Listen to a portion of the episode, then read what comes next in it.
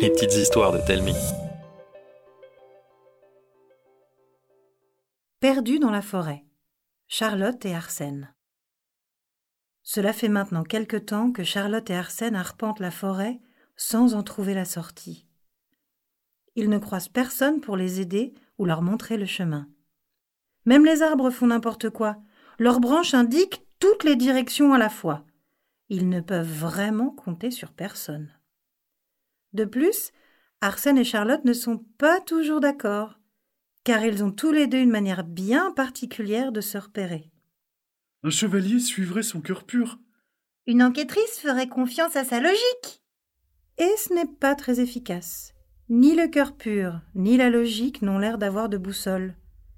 Ils décident alors d'associer leurs talents pour se sortir de ce mauvais pas. Peut-être qu'une logique au cœur pur est la solution à tous leurs problèmes d'orientation. Comment tu as fait pour me retrouver? J'ai suivi les indices, pardi. Il faut que tu refasses tout pareil, mais à l'envers. Et moi, je protège nos arrières. C'est rudement malin. Voyons voir. Ce sont les flèches qui m'ont mené à toi. Mais qu'est-ce qui m'a mené aux flèches?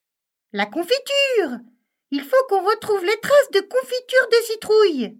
De carottes. Ah C'était de la carotte Charlotte sort sa loupe et se met à la recherche de traces poisseuses de dégoulinures de confiture. Arsène, lui, prend son rôle très au sérieux, et armé de son épée bâton, il fait des poses très inspirées de preux chevalier. Il retrouve d'abord quelques miettes et remonte la piste des tartines d'Arsène. Charlotte retrouve l'abeille qu'elle a sauvée d'un englument fatal. La petite abeille est allongée sur une branche. Elle a le ventre bien gonflé et fait une pause avant de rentrer à la ruche. Voyant que les enfants sont perdus, elle propose de les aider à retrouver la mare aux grenouilles. Perchée sur l'épée d'Arsène, elle fait un bzz pour tourner à droite, deux bzz pour tourner à gauche. Un bon gros tas de bourdonnements plus tard, les voilà devant l'eau de la mare. Le temps presse et la nuit tombe. Même si Charlotte est une enquêtrice hors pair et Arsène un chevalier fort courageux, ils ont quand même super les chocottes et commencent vraiment à s'inquiéter. Une voix qui les laisse quoi? Sort alors de la besace. La grenouille a fini sa lecture du roman de chevalier d'Arsène. Elle sort et d'un bond vient se poser sur le chapeau de Charlotte. Dis donc, il est drôlement instructif ce livre. Il parle de l'esprit de chevalerie. Ça dit qu'on doit venir en aide aux démunis. Et je crois bien que vous êtes complètement démunis du sens de l'orientation, mes cocos. Oh, la grenouille que j'ai mouchée.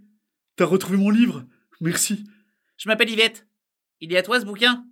Tu dois être un bon petit gars. Elle a visiblement pardonné à Arsène et prend les choses en main.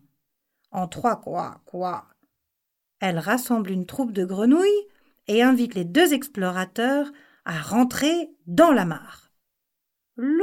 Un peu fraîche, mais c'est vivifiant. Les grenouilles se mettent à faire des tas de proutes avec leur bouche pour former des milliers, de millions, de milliards de bulles autour des deux enfants. C'est pour vous protéger. On connaît un passage souterrain très secret qui va vous ramener au début de la forêt, là où vous êtes entré.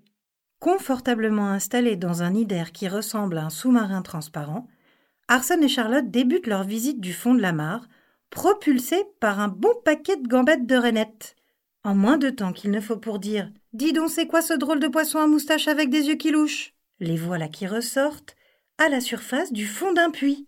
Les grenouilles installent Arsène et Charlotte dans le seau de bois, puis s'accrochent, une à une, à la corde pour faire remonter le seau tout là-haut. Une fois au sec, ils reconnaissent tout de suite qu'ils sont ressortis par le puits au souhait. À proximité, ils retrouvent leurs parents qui font les cent pas, l'air inquiet. Oh, vous nous cherchiez Je me suis perdu, mais Charlotte m'a retrouvé, et après, on s'est encore perdu. Les papas et les mamans sont tellement contents de les retrouver que personne n'a envie de râler. À la place, ils décident d'organiser un dîner de fête. On range les épées, les loupes, les besaces de chevalier et les chapeaux de détective pour aider à préparer la fête sous le grand chêne, à deux pas du puits. L'arbre est si imposant qu'on peut largement y faire manger une famille d'éléphants et une famille d'hippopotames. on accroche des lampions, on met les gros plats dans des plus gros encore, on sort les bouteilles de jus de fruits fait maison, et on découvre les instruments de musique qui feront danser tout ce petit monde jusque tard dans la nuit. Pendant que les adultes font les andouilles, Arsène et Charlotte, eux, préparent déjà leurs prochaines expéditions, car après tout, ce n'est que le début des vacances.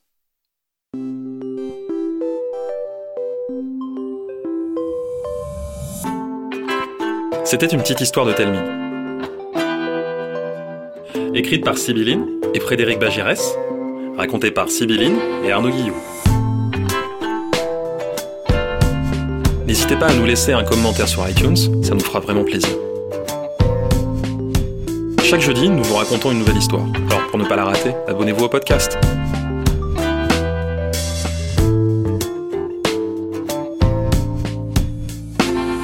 À la semaine prochaine